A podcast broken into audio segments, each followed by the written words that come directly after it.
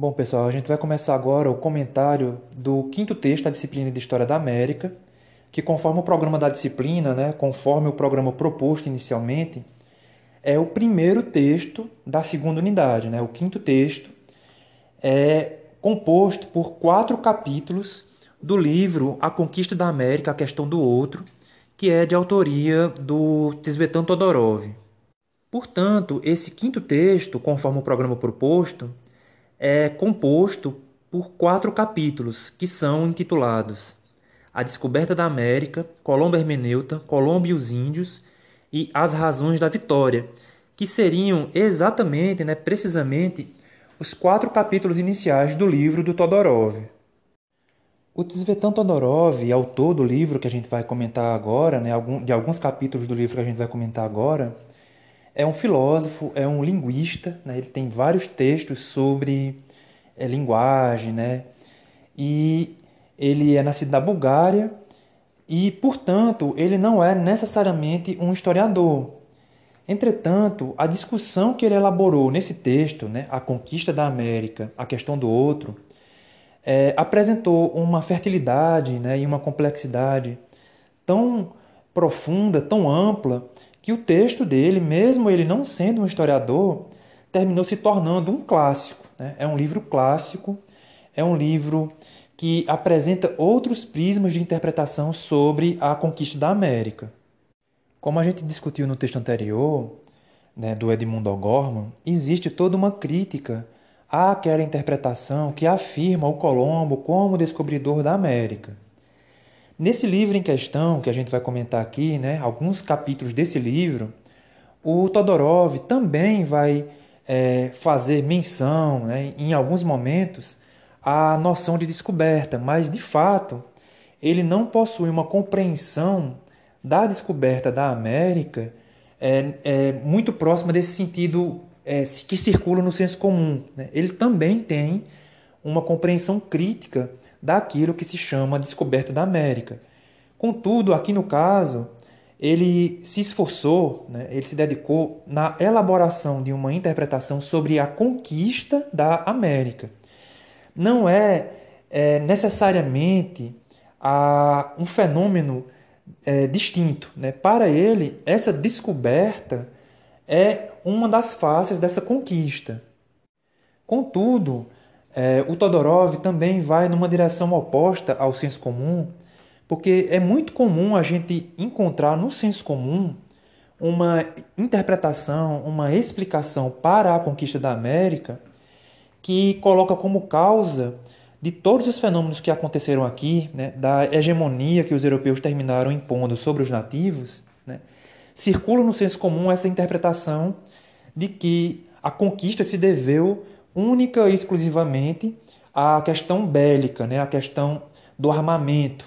Ou seja, pelo fato deles terem armas distintas, né? armas que seriam desconhecidas dos nativos e que, portanto, seriam mais eficientes, né? canhões, armas de fogo, enfim, há uma certa interpretação que, de uma maneira ou de outra, tenta é, limitar todo o conjunto de fenômenos que, que terminou sendo é, associada a esse fenômeno da conquista. Ou seja, no senso comum, circula em muitos casos essa interpretação que afirma que a conquista se deveu simplesmente ou unicamente à questão dos armamentos.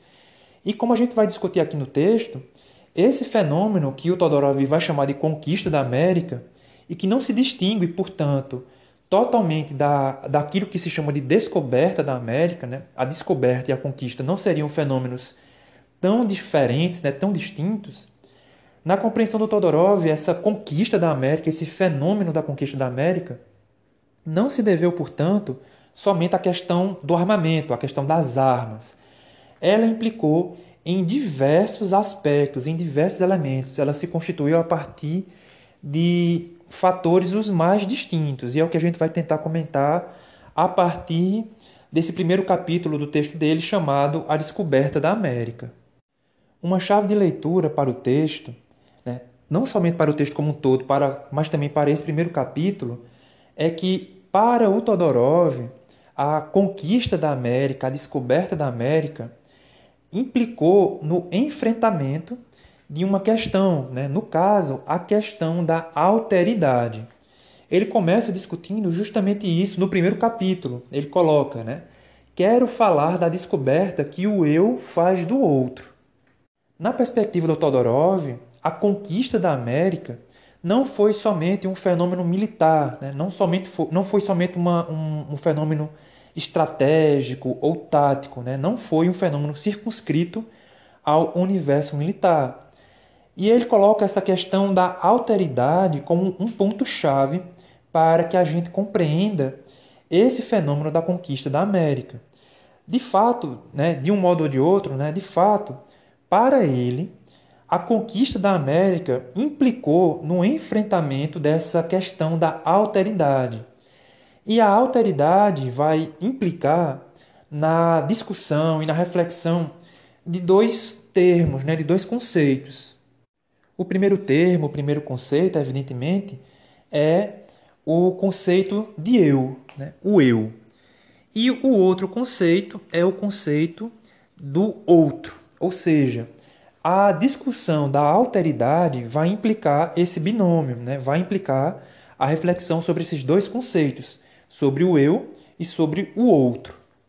Dentro de uma certa é, reflexão até filosófica, o Todorov vai começar o texto, vai começar esse primeiro capítulo ressaltando justamente isso. Ele comenta que o eu, o sujeito, o indivíduo, né, a individualidade, a subjetividade, ela existe. Ou seja, né, nós temos uma compreensão de que nós somos um indivíduo, um sujeito, uma individualidade, uma subjetividade. Ou seja, nós temos compreensão de que nós somos um eu. Ou seja, cada indivíduo, cada sujeito tem uma compreensão de que é um eu, né? de que é um indivíduo, de que é um ser singular. Em contrapartida, como a gente já ponderou, essa reflexão da alteridade implica o outro termo. Na medida em que existe um eu, esse eu, esse indivíduo, essa subjetividade, essa individualidade vai perceber a existência de outros seres, ou seja, o eu vai perceber a existência do outro. Uma primeira questão que o Todorov vai apontar nessa reflexão inicial sobre a alteridade é que, ao compreendermos que nós somos um eu e ao percebermos outros seres, outros sujeitos, outros indivíduos, nós constituímos esse outro eu de fato como um outro. Ou seja, na reflexão sobre a alteridade, existe um eu que percebe o outro. Existe um eu que percebe o outro. Só que na concepção do Todorov, esse outro que é percebido pelo sujeito, que é percebido pelo indivíduo, né, enfim, esse outro é também um sujeito, esse outro é também um indivíduo, esse outro também é uma individualidade, uma subjetividade, também é uma singularidade. Ou seja, o outro, né, o outro também é um eu, Nesse caso, essa dinâmica da, da reflexão sobre a alteridade parte desse princípio. Na reflexão sobre a alteridade existe um eu que percebe o mundo, que percebe as coisas do mundo, que percebe fenômeno, os fenômenos do mundo, e esse eu percebe o outro. Esse outro que é percebido pelo sujeito, que é percebido pelo eu, também é um sujeito, ou seja, essa relação de alteridade ela implica numa percepção mútua é, estabelecida entre dois eus, entre dois indivíduos, entre dois sujeitos. Além disso, como ele vai colocar no texto, esse outro né, que o eu percebe, né, esse outro que é distinto, que é considerado como diferente do eu, ele não é só o outro no seu sentido singular. Esse outro, ele também é um outro no sentido mais amplo, no sentido mais abstrato, no sentido mais é, social até. Ou seja, existe um sujeito, uma individualidade, um eu, que possui um conjunto de predileções né? religiosas, políticas, artísticas, culturais, enfim. Existe o eu com as suas predileções. E o outro é visto, em muitos casos, como um ser que possui predileções distintas, ou seja, ele possui outra religião, né, outra crença, outra preferência política, outra ideologia, outros costumes, outros valores. Nessa relação de alteridade, é, é demarcada essa distinção, é demarcada essa diferença. O eu é diferente do outro. Só que, como o Todorov aponta, essa relação de alteridade aproxima dois sujeitos, aproxima dois eus. Da mesma forma que um eu pressupõe o outro como diferente dele, o outro também vai pressupor esse eu como diferente dele. Ou seja, há o estabelecimento inicial dessa perspectiva da alteridade. Ou seja, ainda, eu, né, no caso, né, Danilo, possuo minhas predileções e sou e me vejo, né, sou um eu e me vejo como um eu. E existem pessoas que possuem predileções diferentes, né, distintas das minhas. Esse outro é diferente, portanto, de mim.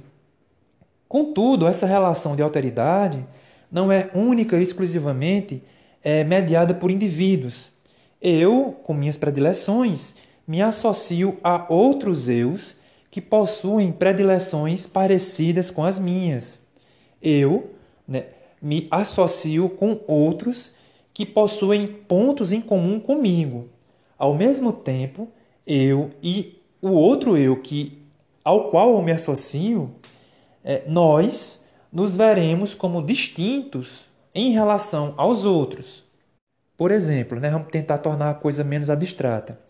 Vamos supor é, que haja aqui no Brasil uma pessoa branca que é uma pessoa racista essa pessoa branca e racista vai se ver, né, vai se considerar como um eu, como um sujeito, como, como uma individualidade que se considera superior por causa de sua etnia.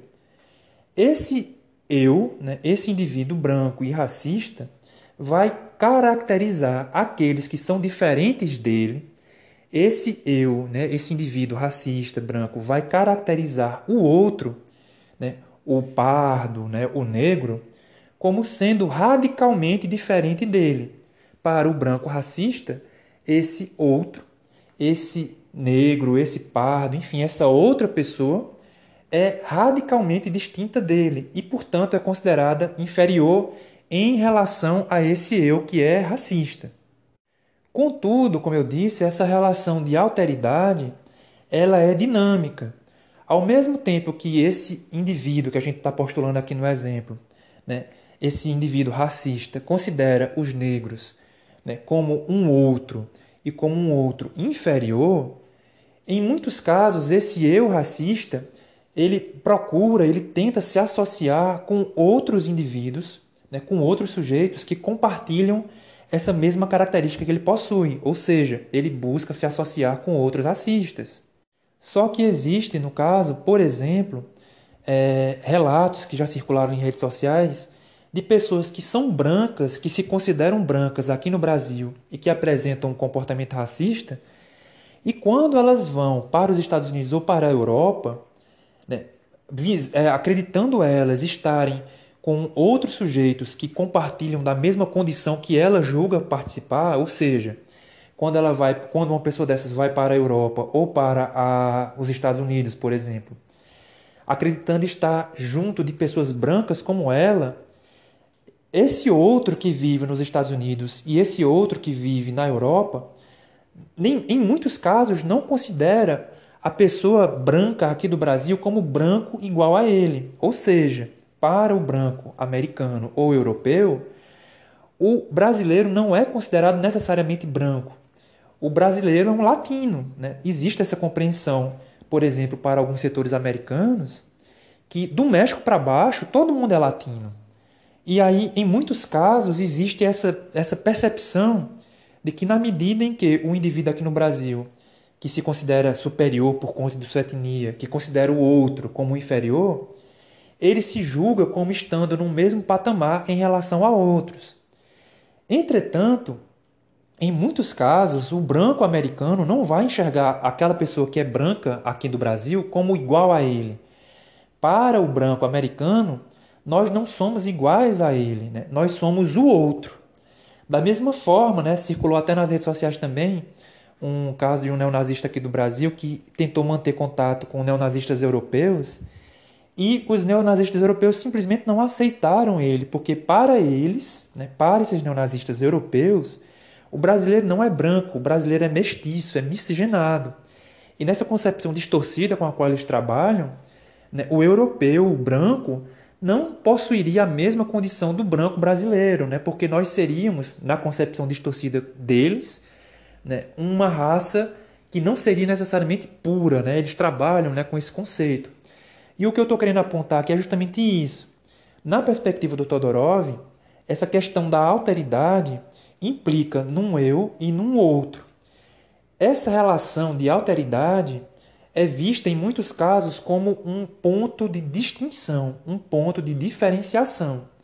Um sujeito se considera diferente do outro. Um sujeito se associa com outros sujeitos que possuem as mesmas predileções. E esses sujeitos vão se constituir como diferentes em relação aos demais vai ser criada a partir dessa ideia da alteridade, não somente uma alteridade do eu em relação ao outro, mas uma alteridade no nós em relação a eles. Nós possuímos características X, eles possuem características Y. Nós não somos iguais a eles. O eu não é igual ao outro. Dessa forma, partindo desse princípio, na concepção do Todorov, a conquista da América foi justamente o estabelecimento dessa relação de alteridade. O europeu, né, o, um conjunto de europeus, um conjunto de indivíduos, de sujeitos, encontraram outros indivíduos, outros sujeitos. Ou seja, um eu, né, o indivíduo europeu, os indivíduos europeus, encontraram o outro. Só que aí, como o Todorov coloca no texto, essa, essa perspectiva da alteridade, né? essa percepção que o eu lança em relação ao outro, que o nós lança em relação ao eles, muitas vezes ela parte da negação do outro como sujeito. Como eu havia dito, a relação da alteridade na perspectiva do Todorov aproxima dois eus, né? dois sujeitos, dois indivíduos. Um sujeito percebe o outro sujeito para um sujeito, para um eu, o outro é diferente dele, é distinto dele. Esse eu ou esse nós vai ser considerado como distinto deles, né, dos outros.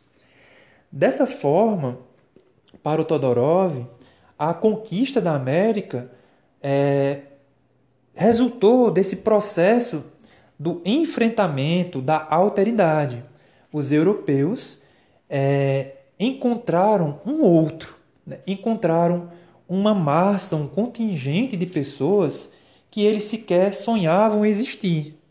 E, no, e como a gente vai discutir ao longo dos textos, esse eu europeu, os europeus, em muitos casos, viam o outro como tão distintos deles mesmos que eles chegavam, em muitos casos, a não reconhecer humanidade nesses, nesses outros. Ou seja, em muitos casos, o europeu não reconhecia o outro como humano, né? não reconhecia o outro como um humano igual a ele. Antes de qualquer coisa, o Todorov vai comentando nesse capítulo que, ao contrário de outras épocas, ele queria fazer um relato dessas, dessas experiências, né? dessas reflexões que ele está estabelecendo. E aí ele coloca, né? mas como falar disso? Em outras épocas, por exemplo, o Todorov teria falado para uma audiência muito particular. Né? Se fosse na Grécia Antiga, no contexto grego, ele teria falado para um auditório muito restrito. E aí, no caso, é, o modo como ele explanaria, né, como ele apresentaria as suas reflexões, poderia adquirir a forma de uma argumentação lógica, poderia assumir a forma de um conjunto de reflexões até poéticas ou estéticas, né, filosóficas. Só que o Todorov vai colocar o seguinte, que como nós estamos no nosso tempo, na nossa contemporaneidade, ele decidiu contar uma história, como ele apresenta no texto, mas o modo como ele escolheu contar essa história se aproxima em parte do que se chama de história exemplar. Né? Como eu afirmei anteriormente, apesar dele ter feito um trabalho primoroso de pesquisa e de reflexão historiográfica né, nesse texto, ele não é necessariamente um historiador. E ele assume isso dizendo: olha, a minha reflexão ela não é necessariamente uma reflexão historiográfica, é uma reflexão sobre temas históricos. E ele escolheu atribuir à reflexão dele o que se chama de história exemplar. Né? É uma história que, de alguma maneira, termina possuindo um conjunto de desdobramentos morais. Né? Não é necessariamente um julgamento moral. Ele não está julgando moralmente o que os europeus fizeram né, em relação aos nativos. Mas o fato é que, na perspectiva do Todorov, ela é uma história exemplar não pelo julgamento moral que ele está falando, né, que ele está fazendo, né, melhor dizendo. Né? É uma história exemplar não pelo julgamento moral que ele está fazendo, mas pelas implicações que a gente pode extrair a partir da reflexão que ele propõe. Isto porque essa problemática né, da alteridade, essa dinâmica que a reflexão sobre a alteridade é, implica, não acontecia somente no contexto da conquista da América. Nós, no nosso tempo presente, hoje, né, nós lidamos constantemente com essa questão da alteridade. Daí o fato de que ele diz que a forma como ele termina é, apresentando as suas reflexões sobre temas históricos a, é, se aproxima, né, adquire esse caráter de uma história exemplar. Ela não é um julgamento moral, mas nós poderíamos, em algum sentido, né, enfim, extrair algumas reflexões morais para a nossa existência, né, para a nossa experiência, para a nossa vivência, na medida em que nós lidamos com essa questão da alteridade a todo instante. Assim sendo, é, o Todorov afirma que resolveu, é, dentro do contexto, né, do amplo contexto que se desenrolou aqui nas Américas, ele resolveu é, fazer alguns recortes na história que ele iria é, contar. Esses recortes que o Todorov é, terminou é, aplicando ao seu texto, à sua reflexão, são de três ordens ele faz um recorte temporal, ele faz um recorte geográfico e ele faz um recorte de ação. O recorte temporal, né, com o qual o Todorov trabalha, é, está circunscrito ao século XVI, ou seja, ele leva em consideração as primeiras viagens do Colombo em fins do século XV, né, 1492, e ele faz algumas reflexões que se desenrolam ao longo do século XVI, né? até 1500, 1540, 1560, 70 por aí. Ou seja, o recorte temporal com o qual o Todorov trabalha é especificamente esses 100 primeiros anos da conquista. Né? A unidade de tempo com a qual ele trabalha é essa. A unidade geográfica com a qual o, o Todorov vai trabalhar, né? o recorte é, espaço temporal dele, né, o espaço no qual ele trabalha, não é a América como um todo, né, América do Norte, Central e América do Sul. Ele vai circunscrever suas relações, né, suas reflexões, ele vai circunscrever suas reflexões é, exclusivamente na Mesoamérica, né, que a gente já comentou lá no primeiro texto. Ou seja, ele vai falar especificamente né, daquele território que compreende o México e parte da América Central. Ou seja, o recorte temporal é o século XVI, o recorte espacial, né, a unidade de tempo é o século XVI, a unidade de, de, de espaço, a unidade geográfica é a Mesoamérica, e a unidade de ação que ele vai tentar compreender, que ele vai tentar analisar, é a percepção que os europeus, que os espanhóis elaboraram, criaram é, em relação aos índios, em relação aos nativos. Ou seja, são esses três recortes com os quais o Todorov trabalha nesse livro e ele apresenta esses três recortes aqui inicialmente nesse capítulo. Unidade de tempo, o século XVI, unidade geográfica, recorte espacial, a Mesoamérica e a unidade da ação que ele visa compreender é a percepção que os espanhóis lançaram sobre os índios. Na compreensão do Todorov, né, e é uma das razões que ele terminou é, escolhendo né, e embasando as escolhas que ele fez na elaboração de suas reflexões, é que para ele, né, para o Todorov, a descoberta do outro, a reflexão sobre a alteridade, o enfrentamento da alteridade ocorrida com a conquista da América é radicalmente distinta do enfrentamento da alteridade, né, do encontro com o outro ou com os outros ocorridas em qualquer outra parte do mundo.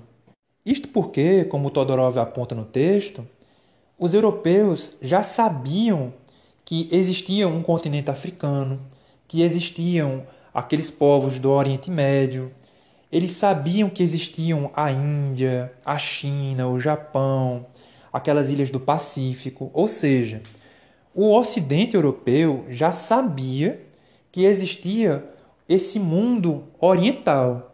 Evidentemente, era o, o, contato com esse mundo oriental não era frequente, não era constante, porque existe uma distância considerável aí, uma, um, uma distância geográfica considerável. Contudo, não era ignorado, né? não se ignorava a existência do continente africano, né? do Oriente Médio, do universo ali, né? Rússia, China.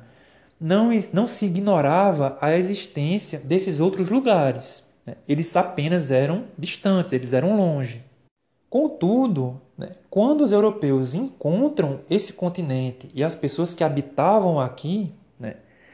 na perspectiva do Todorov, ocorre aí o enfrentamento de uma alteridade é, completamente nova, né? porque não era um continente ou um povo que se sabia que existia, mas que não se convivia com frequência por conta de distância, né? por conta da, da geografia. Né? Era um enfrentamento de uma alteridade radicalmente nova. Não se sabia que esse continente existia, não se sabia que existiam pessoas nesse continente. Tanto é, como ele coloca no texto, que um dos principais impulsos, quando desses primeiros encontros, foi tentar assimilar essas novas populações, inclusive o próprio território, com aquilo que já se conhecia. Né? Daí o fato de chamarem os nativos de índios, né? fazendo referência a esses povos né? da, do Oriente, né? do Extremo Oriente. Ou seja, era uma, uma, uma alteridade radicalmente nova, tão nova, que era preciso assimilar essa, autoridade, essa alteridade de alguma forma.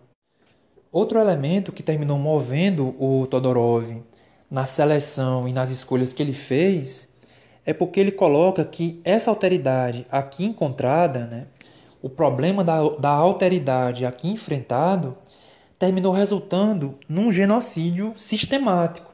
Ou seja, o outro que foi encontrado aqui nas Américas, né, esses outros que foram aqui encontrados, não tiveram outra opção a não ser a subordinação e o extermínio.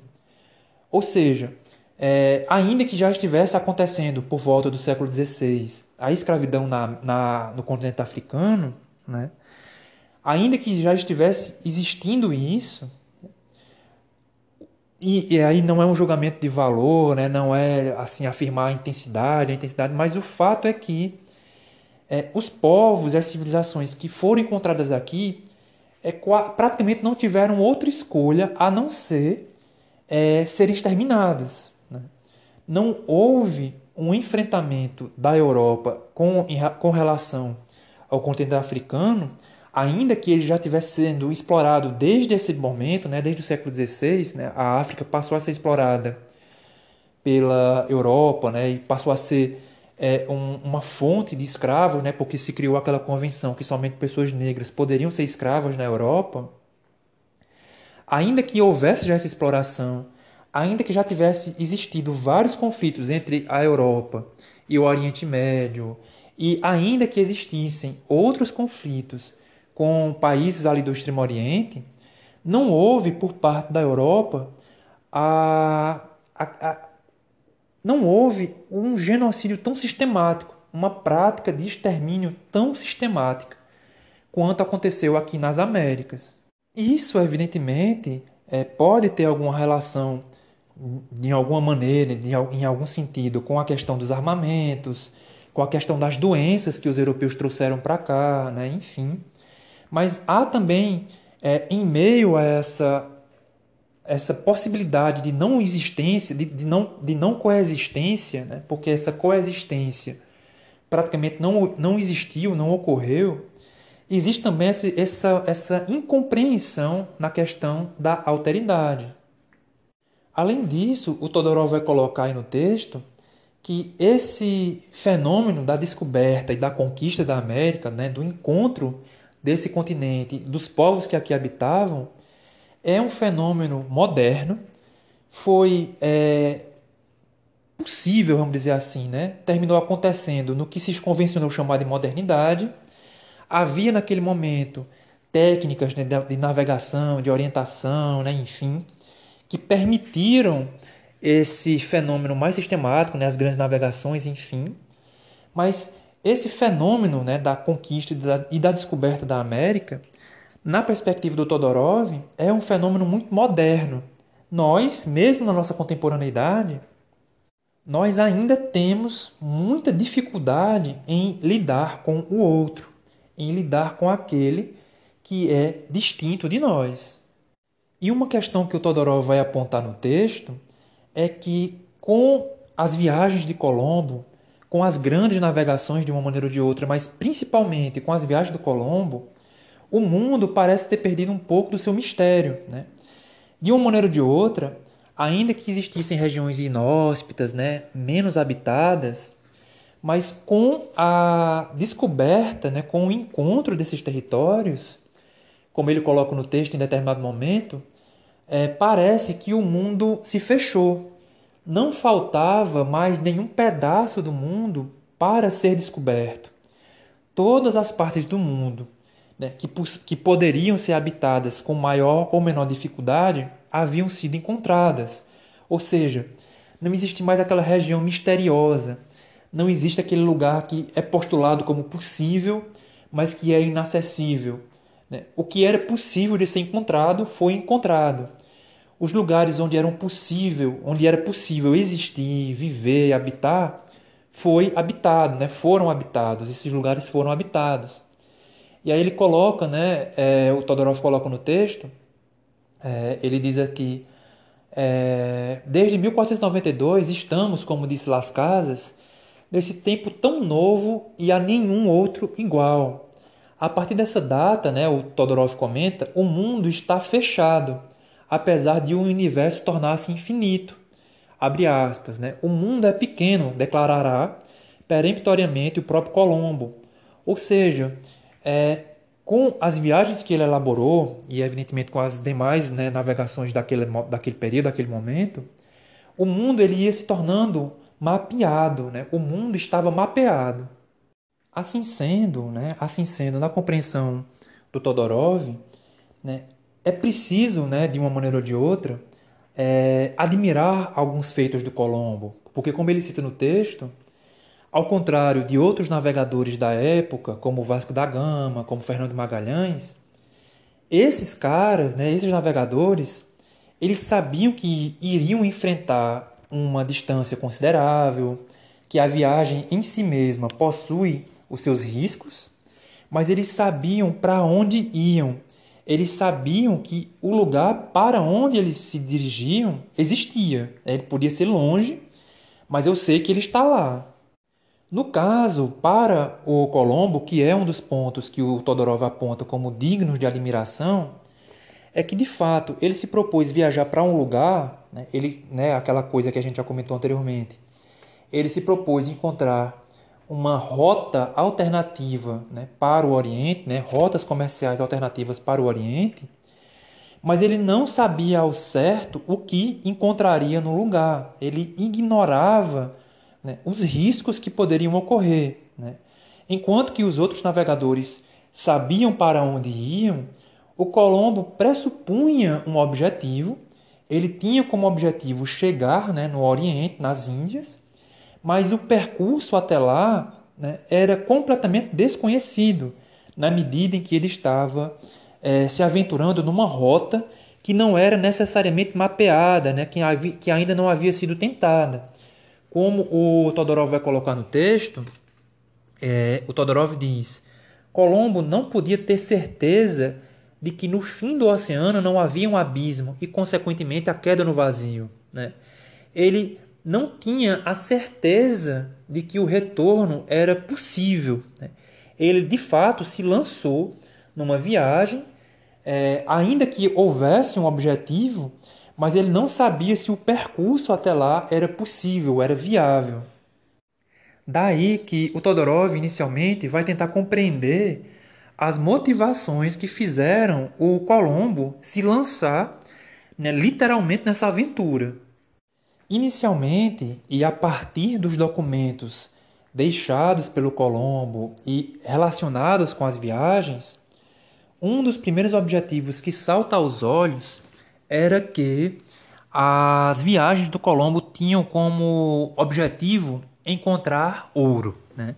São diversas menções, né? são diversas referências à busca do ouro, à necessidade de encontrar o ouro, a, ao desejo né, de tropeçar no ouro a cada instante.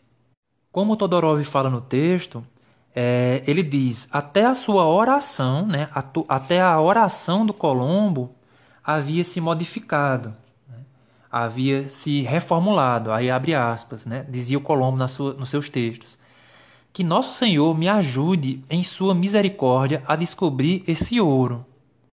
Disto resulta, né, disto resulta que para o leitor que começa a entrar em contato com esse texto e com esses documentos, né, o que moveria né, a motivação do Colombo era enriquecer.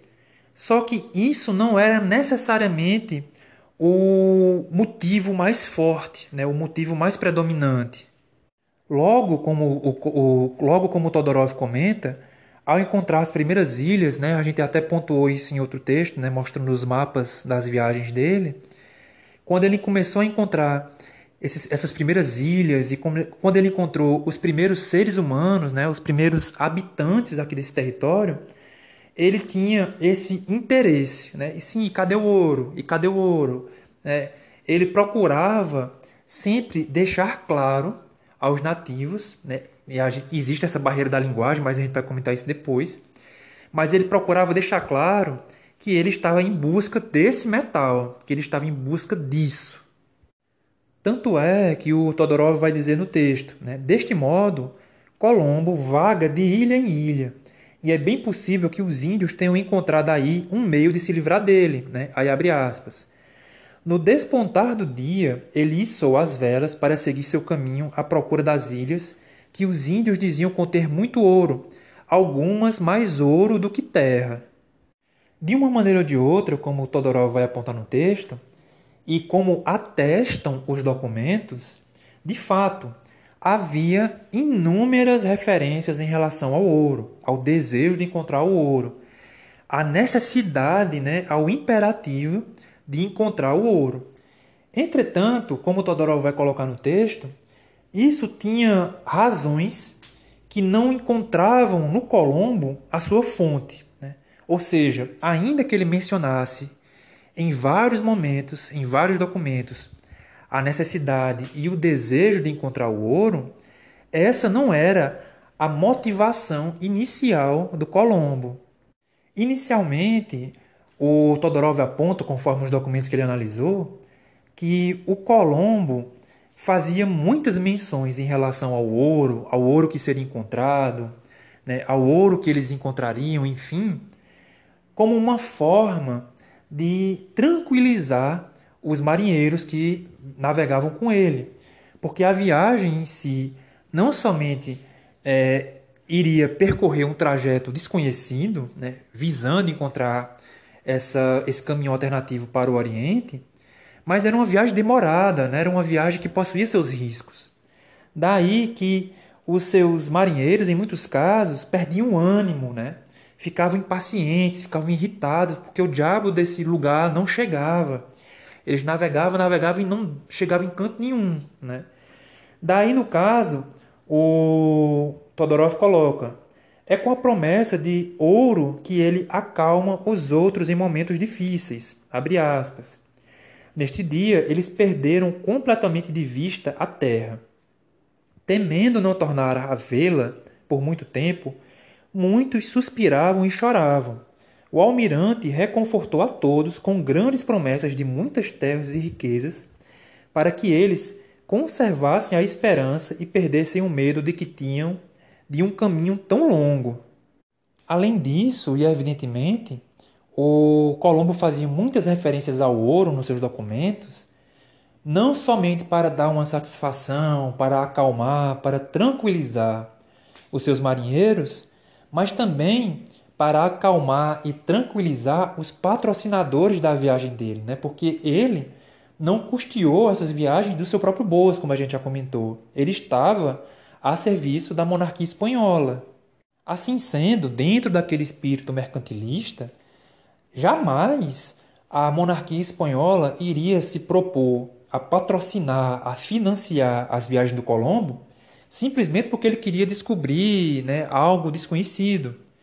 Ele havia indicado a possibilidade de encontrar rotas comerciais para o Oriente né, por uma via alternativa né, e era tentando né, controlar essas rotas, né, tomar conhecimento dessas rotas, que a monarquia espanhola se propôs financiar e patrocinar suas viagens. Daí o fato de que o Todorov comenta e ressalta que essas menções ao, ao ouro, né, ao ouro que eles iriam encontrar, né, enfim, não visava simplesmente tranquilizar os marinheiros, mas também dar algum tipo de satisfação para os mandatários, para os patrocinadores das viagens. Como Todorov coloca no texto, né, diz o Colombo num de seus diários, né, na terceira viagem, lembrando a organização da primeira, o, Colombo diz, né, no caso, que o ouro era uma espécie de chamariz para que os reis aceitassem financiá-la, né? abre aspas. Foi também necessário falar do temporal, e por isso lhes mostramos os escritos de tantos estudiosos dignos de fé que trataram da história, que contavam nessas regiões haviam imensas riquezas. O problema, né, no caso, é que de fato existia ouro, existia ouro no continente. O Colombo, de fato, não chegou na parte continental da América, né? ele se aproximou né, na, mais da parte continental da América do Sul.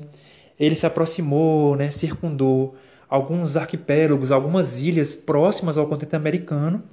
Mas o problema para o Colombo é que, de fato, esse ouro abundante, né, em quantias né, absurdas, terminou não sendo encontrado nas viagens que ele liderou. Né? Posteriormente, é fato, eles encontraram ouro, encontraram prata, minas de ouro e de prata, mas as viagens do Colombo de fato não tiveram esse retorno financeiro imediato.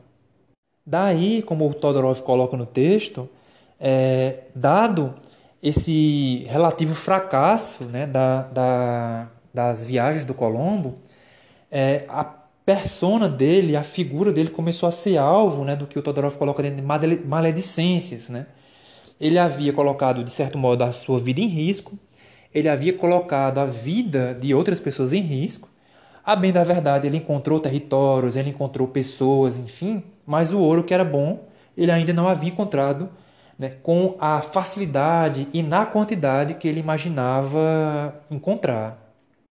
Contudo, apesar dessas referências constantes ao ouro, como forma de tranquilizar os marinheiros, como forma de dar uma satisfação aos patrocinadores, né, aos mandatários das viagens, e ainda que houvesse certa discussão sobre qual seria a parte que caberia ao Colombo dos lucros que poderiam ocorrer no futuro, né, posteriormente, Apesar disso, o Todorov ressalta, conforme a documentação é, produzida pelo Colombo, que de fato é, ele não possuía né, como motivação inicial, como motivação mais relevante, né, mais importante, a busca por ouro, a obtenção por lucro. Ou seja, para ele, é, adquirir riqueza, riqueza material, né, constituir um patrimônio, né, acumular muita riqueza material, não era o objetivo dele.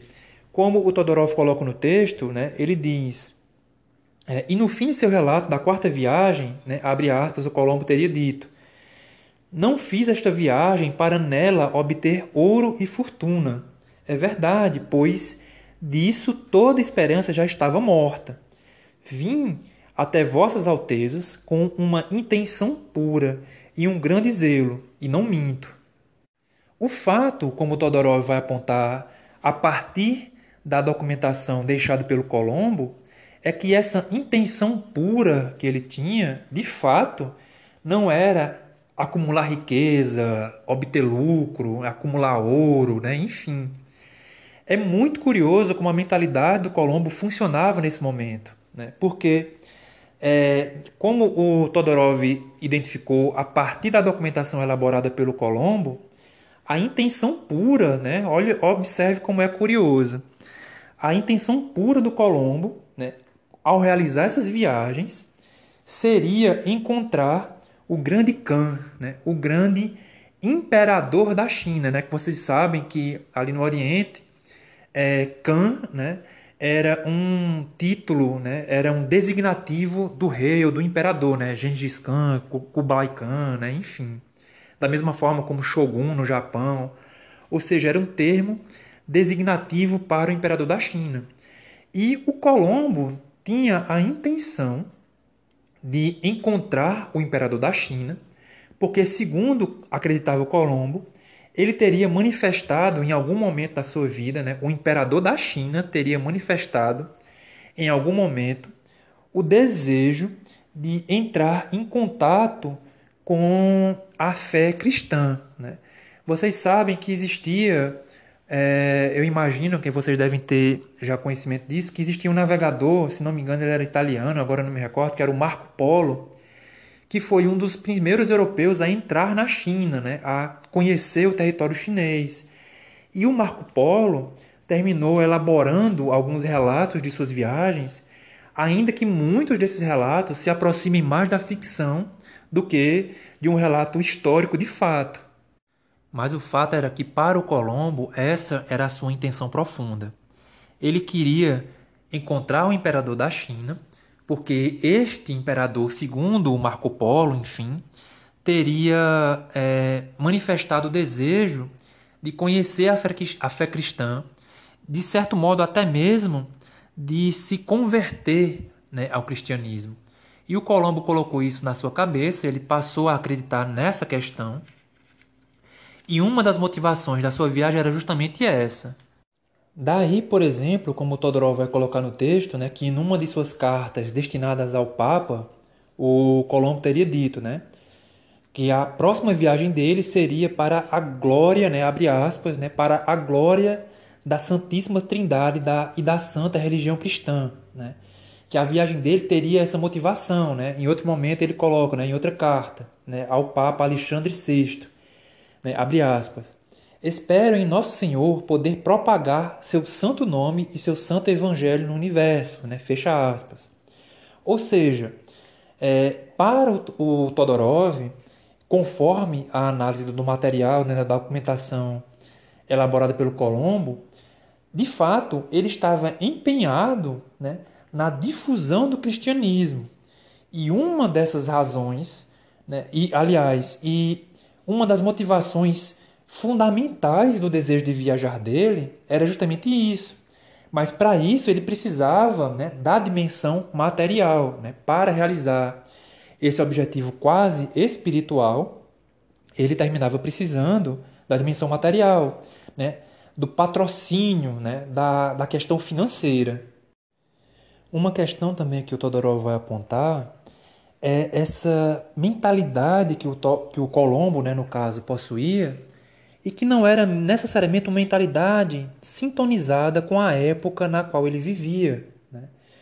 O Todorov vai colocar que não era somente essa intenção de difundir a fé cristã, de apresentar a fé cristã para o imperador da China, de tentar, né, de alguma maneira, convertê-lo ao cristianismo.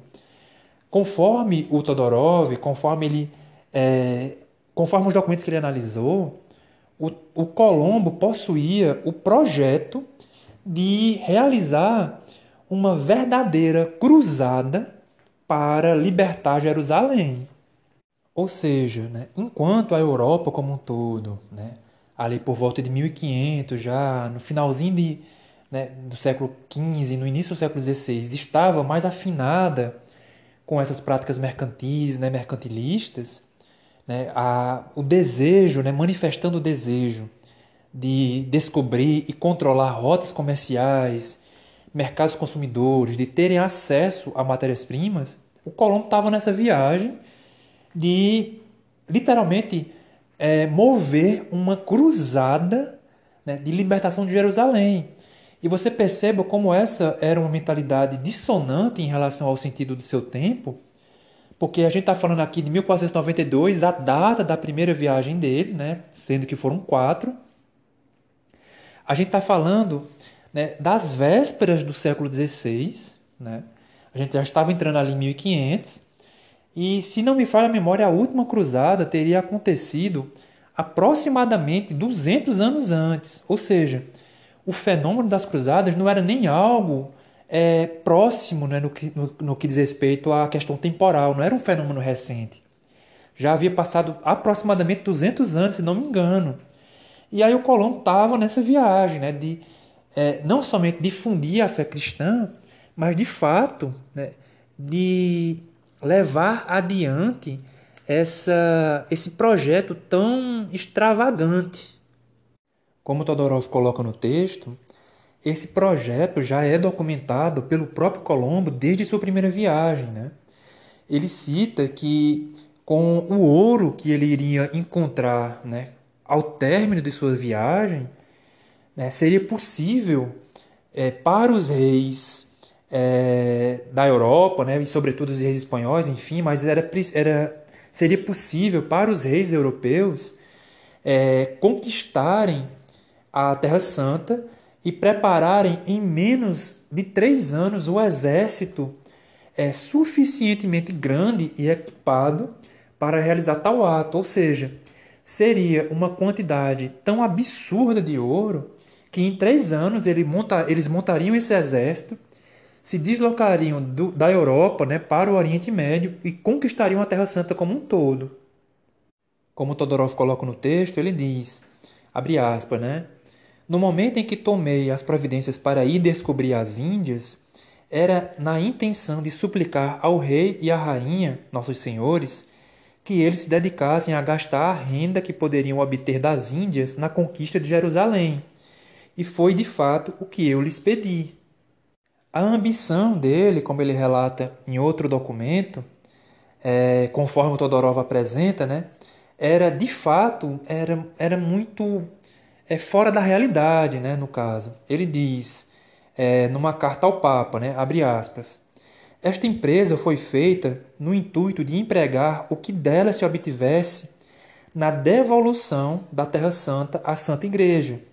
Depois de ali ter estado e visto a terra, escrevi ao rei e à rainha, meus senhores, dizendo-lhes que dentro de sete anos disporia de 50 mil homens a pé e 5 mil cavaleiros para a conquista da Terra Santa, e durante os cinco anos seguintes, mais 50 mil pedestres e outros 5 mil cavaleiros, o que totalizaria 10 mil cavaleiros e 100 mil pedestres para a dita conquista. E o mais curioso que o Todorov termina apontando é que, de fato, a conquista aconteceu, só que não foi no sentido da Europa para o Oriente, né, para o Oriente Médio né, em particular foi justamente numa direção oposta, né? foi da Europa para as Américas, para esse novo território que havia sido é, encontrado, né? descoberto, né? mas enfim, mas encontrado.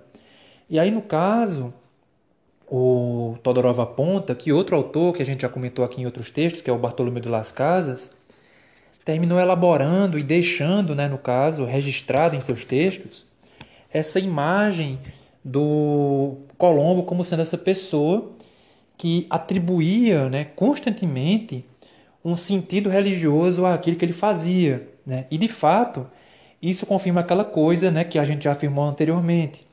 Apesar de fazer muitas referências ao ouro, seja para tranquilizar seus marinheiros, seja para dar uma satisfação aos mandatários, ele terminava atribuindo esse sentido religioso, inclusive a isso. Né?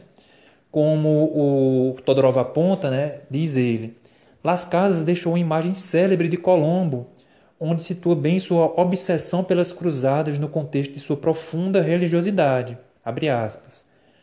Quando lhe traziam ouro ou objetos preciosos, ele entrava em seu oratório, ajoelhava-se como, nas, como as circunstâncias exigiam e dizia: Agradecemos a Nosso Senhor que nos tornou dignos de descobrir tantos bens. Era o guardião mais zeloso da honra divina, ávido e desejoso de converter as pessoas e de ver por toda parte semeada e propagada a fé de Jesus Cristo. Portanto, né, nas páginas finais desse capítulo, desse primeiro capítulo, que de fato é um texto mais é, curto, né, não é um texto muito, não é um texto muito extenso, o Todorov vai terminar a discussão desse primeiro momento enfatizando justamente isso. A viagem aconteceu em 1492, ela se inscrevia né, de uma maneira ou de outra né, nesse contexto que tomaria mais relevo, né, que ganharia mais relevo ao longo do século XVI, né, das grandes navegações, a circunnavegação da África, né, o, o contato com os povos do Oriente, o controle de rotas comerciais, né, o início né, dos primeiros movimentos coloniais.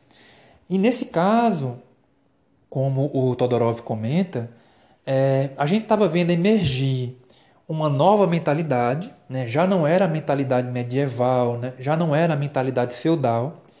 O capitalismo, a partir do século XVI, iria não somente nascer, mas ele iria é, passar a definir praticamente todas as relações sociais, políticas, econômicas, de maneira que essas práticas mercantis, né, mercantilistas, estavam justamente afinadas com esse novo sistema econômico, social, né, enfim, que estava nascendo.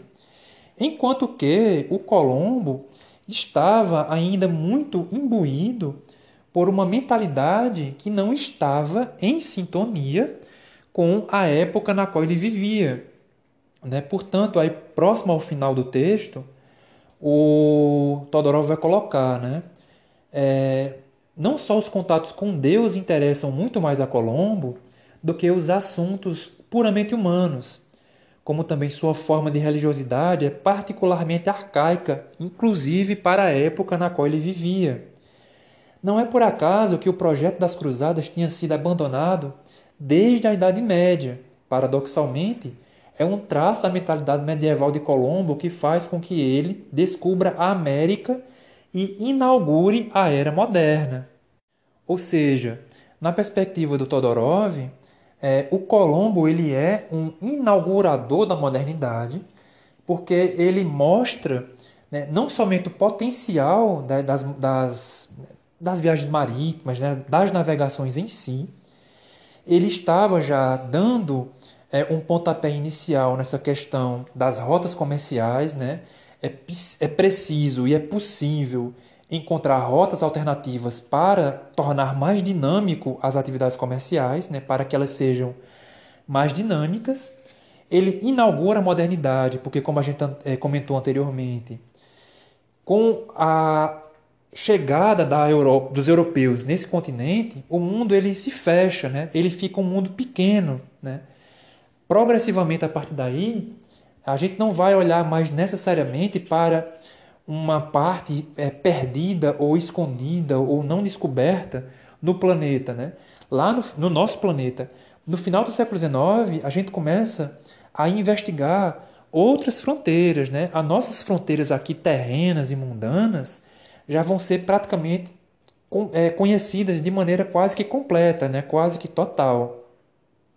Daí o que o Todorov comenta, né? Ele possuía, né, o Colombo possuía uma mentalidade medieval ainda, arcaica, inclusive para a época, porque não era arcaico no sentido dele ser cristão, né, dele ser católico, mas era arcaico no sentido dele estar empenhado num projeto, né, no caso as cruzadas, a retomada da Terra Santa, era o, o fato de ele estar empenhado num projeto que já havia sido abandonado, inclusive pela Europa, pela Europa cristã. Ou seja, há 200 anos já não se falava mais nisso, né? mas ele ainda estava imbuído por essa crença.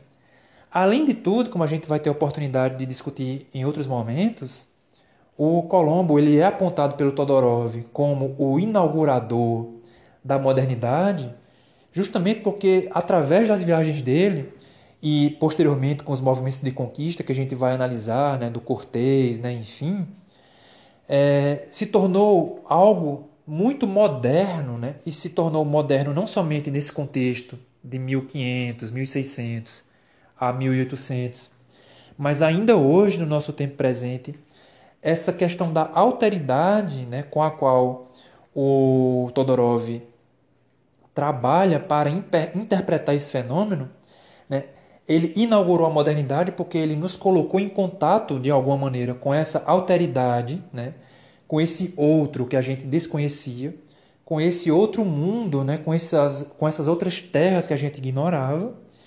E essa questão da alteridade ainda hoje se faz presente em nosso tempo. Daí, portanto, o Todorov colocar, né? É, o próprio Colombo não é um homem moderno. E este fato é pertinente no desenrolar da descoberta como se aquele que faria nascer um mundo novo já não pudesse mais fazer parte dele. Né? Já não, ele, é, ele é um inaugurador da modernidade, né, na interpretação do Todorov, mas ele mesmo não viveria é, bem né, em meio a essas sensibilidades modernas. Ele inauguraria um mundo, ele teria inaugurado um mundo que ele mesmo não, no qual ele mesmo não conseguiria viver.